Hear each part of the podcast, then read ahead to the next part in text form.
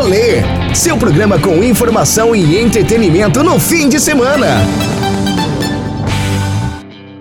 Quem tem ajudado muito nesse processo de informação sobre a doença é justamente o conhecimento científico. E aqui no Brasil, as universidades públicas são uma fonte de conhecimento, elas promovem ciência e têm um papel decisivo nessa produção de conhecimento. Nós temos visto em todo o Brasil várias iniciativas, vários estudos sendo desenvolvidos para entender, porque neste momento a solução imediata, né, a forma mais efetiva é o isolamento mas nós sabemos que não temos como ficar isolados a vida inteira. Então é através desses estudos que estão sendo desenvolvidos que a gente vai conseguir com fé em Deus, encontrar uma solução para o coronavírus, um remédio, uma vacina. E hoje, no mundo, em especial aqui no Brasil, vários estudos estão trabalhando para descobrir como a gente vai conseguir superar o coronavírus. E aqui na nossa região, Letícia falou aí da questão dos testes e tal, nós temos uma universidade federal que tem também trabalhado forte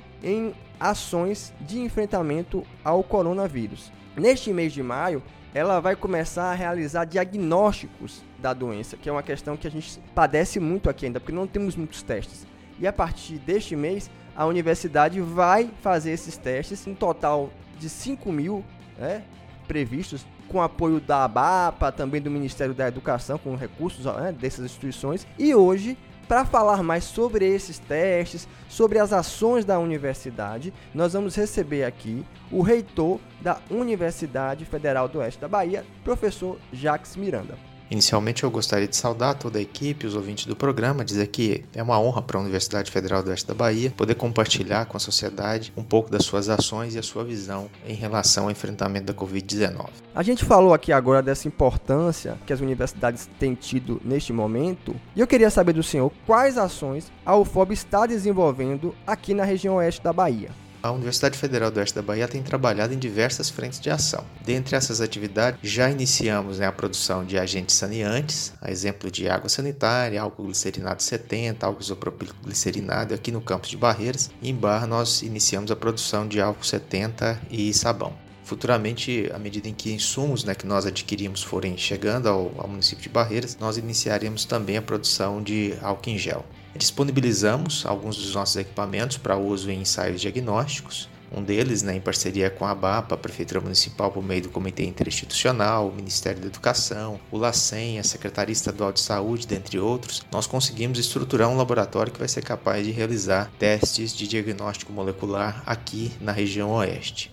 Também instituímos alguns programas, exemplo do FOB Solidário, que busca né, a aquisição e distribuição de cestas básicas à população mais carente.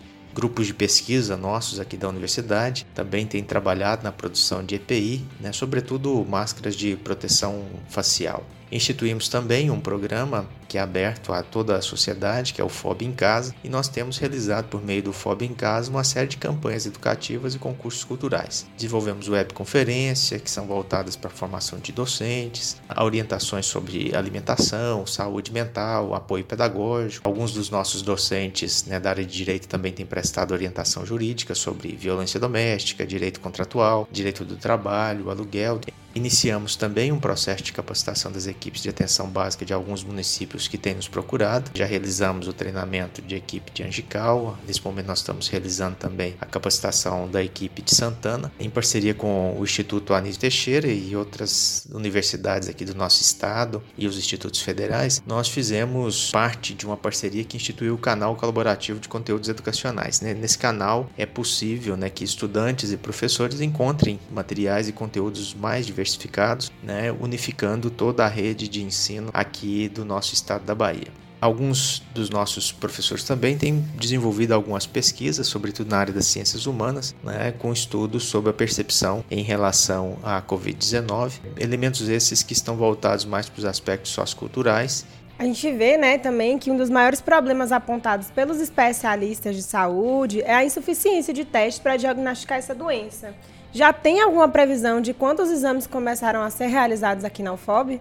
O laboratório que nós acabamos de estruturar, ele está já na sua etapa final. Ele, o laboratório ele está estruturado, os últimos insumos que fizemos as compras estão chegando ao município de Barreiras, né, especificamente nessa semana. Né, um dos nossos professores, né, que é membro da equipe que está realizando treinamento no LACEN em Salvador, é, será um replicador né, dos procedimentos para que a gente possa adotar os mesmos protocolos né, de diagnósticos que são utilizados pelo LACEN. E assim nós temos uma padronização para a realização dos ensaios. Nossa expectativa é de que esses testes eles já possam ser realizados a partir da próxima semana. E qual tipo de teste será feito para a universidade e a quantidade prevista? É, inicialmente, a universidade se colocou à disposição para a realização de diagnósticos moleculares. Nós temos um, um, equipamento conhecido como PCR, né, um PCR em tempo real, que ele foi adquirido já há algum tempo pela universidade para desenvolvimento de pesquisa científica. E hoje, né, a, a técnica de PCR em tempo real é talvez o um ensaio mais seguro para a detecção do vírus. A nossa expectativa né, e a estruturação que foi feita seria para a realização de cerca de 150 testes semanais semanais.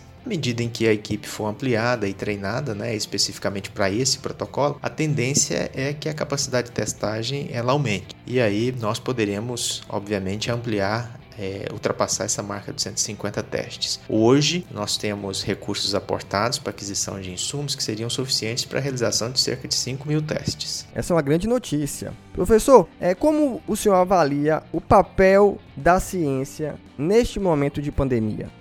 A Universidade Brasileira, ela representa um espaço privilegiado para o desenvolvimento da ciência. Poderia dar como exemplo aqui no caso brasileiro, a nossa ciência é de destaque mundial, apesar de estar sempre enfrentando né, dificuldades, tanto para o seu desenvolvimento quanto a consolidação de grupos e centros de pesquisa. Para nós termos uma ideia deste momento específico de pandemia, nós precisamos tratar com orgulho né, o fato, por exemplo, de que aqui o genoma do vírus né, do coronavírus, ele foi sequenciado num tempo recorde, né, em 48 horas, enquanto outros países levaram cerca de 15 dias para chegar nesse mesmo resultado. Da mesma forma, nós estamos tendo o desenvolvimento né, de tecnologias bastante importantes, fundamentais, como exemplo de ventilador pulmonar para emergência, desenvolvida a um, um custo muito baixo e com produção muito rápida. E a ciência vai ter um papel fundamental também ainda nesse momento na busca né, de medicamentos, procedimentos e também desenvolvimento de vacina.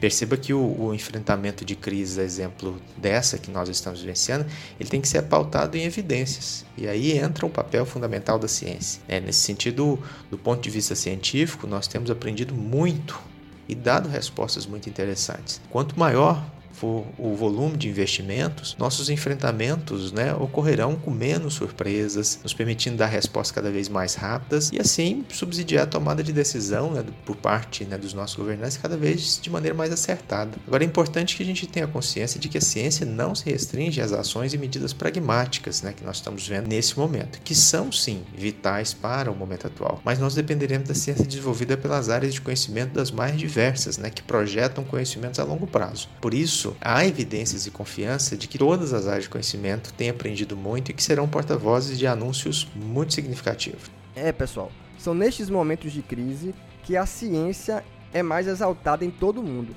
Mas aqui no Brasil, a gente observa ainda um embate entre o conhecimento científico e o senso comum. Isso é bastante complicado em um cenário de pandemia. Eu, particularmente, acredito que neste momento de pandemia, ele deve ser encarado como um momento de alerta. Até porque cenários como esse, eles não nos permitem encará-los como apenas um problema de saúde pública e com o restrito impacto na ordem econômica, como nós temos visto de maneira baseada até às vezes mesmo em senso comum. Né? Perceba-se, se nós tivermos a capacidade de ouvir os anúncios coletivos da ciência, que é construído por meio da valorização e pluralidade de pensamentos, de respeitar os conhecimentos, a importância, né, desde a filosofia, a medicina, das licenciaturas, as, as engenharias, da economia, a antropologia e assim por diante, nós reconheceremos que parte da letargia global ela está intimamente ligada à própria incapacidade de fortalecer e respeitar esses diálogos né, que é, são necessários no ambiente acadêmico e científico. Né? E, obviamente, o que tem nos assustado muito, né, o, o confronto que a ciência está tendo que fazer diariamente em travar aí uma luta incessante né, contra o obscurantismo.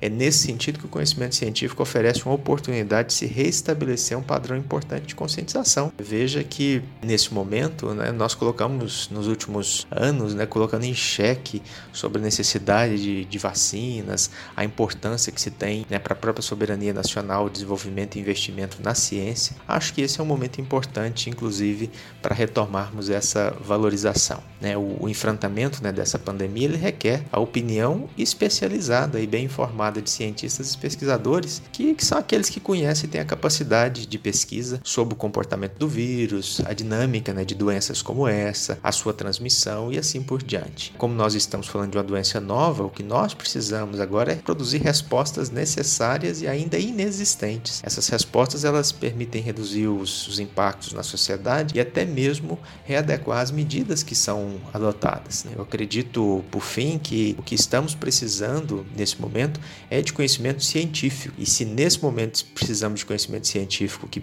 nos permitam promover algumas ações pragmáticas, nós precisaremos de outros conhecimentos científicos para o enfrentamento do pós-crise. Tanto acredito que a ciência ela tem esse papel fundamental nesse momento e continuará tendo um papel fundamental na reorganização ou reorientação de uma série de hábitos né, e mudanças que nós precisaremos encarar após essa crise da Covid-19. Muito obrigada, professor Jacques. O espaço está sempre aberto para a universidade estar tá aqui no rolê, divulgando suas pesquisas, falando um pouco sobre a importância da universidade no Brasil e exaltar o conhecimento público, gratuito e de qualidade. Muito obrigada. Eu gostaria de agradecer, em nome da Universidade Federal do Oeste da Bahia, o espaço aberto para divulgação. Gostaria de parabenizar toda a equipe do programa pelo trabalho que vem também prestando à sociedade do Oeste da Bahia e recomendar a toda a população que acolham as recomendações das autoridades sanitárias para que a gente possa reduzir toda a movimentação desnecessária, porque nesse momento o chamado a ficar em casa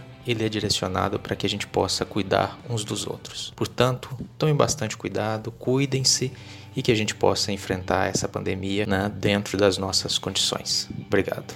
Bem, gente, vocês estão acompanhando hoje o rolê excepcionalmente um pouco mais tarde, nessa faixa das 20 horas até as 21, programa compacto. Até agora nós falamos sobre esses efeitos do coronavírus nesse período em nossas vidas, também falando um pouco positivamente do que tem sido feito, das ações que estão em desenvolvimento para que a gente consiga superar este momento nas universidades, em especial aqui na UFOB. Por isso que é importante ressaltar justamente isso, o papel. A gente tem que valorizar a educação superior pública no país. A gente sabe que em muitos momentos ela é atacada, mas quando se precisa de conhecimento científico, são nessas instituições que a gente encontra todo o respaldo para desenvolver soluções e também outras pesquisas que vão ajudar a gente a viver num mundo melhor. Certo? Então vamos ter isso em mente e saber valorizar o papel das universidades públicas neste país.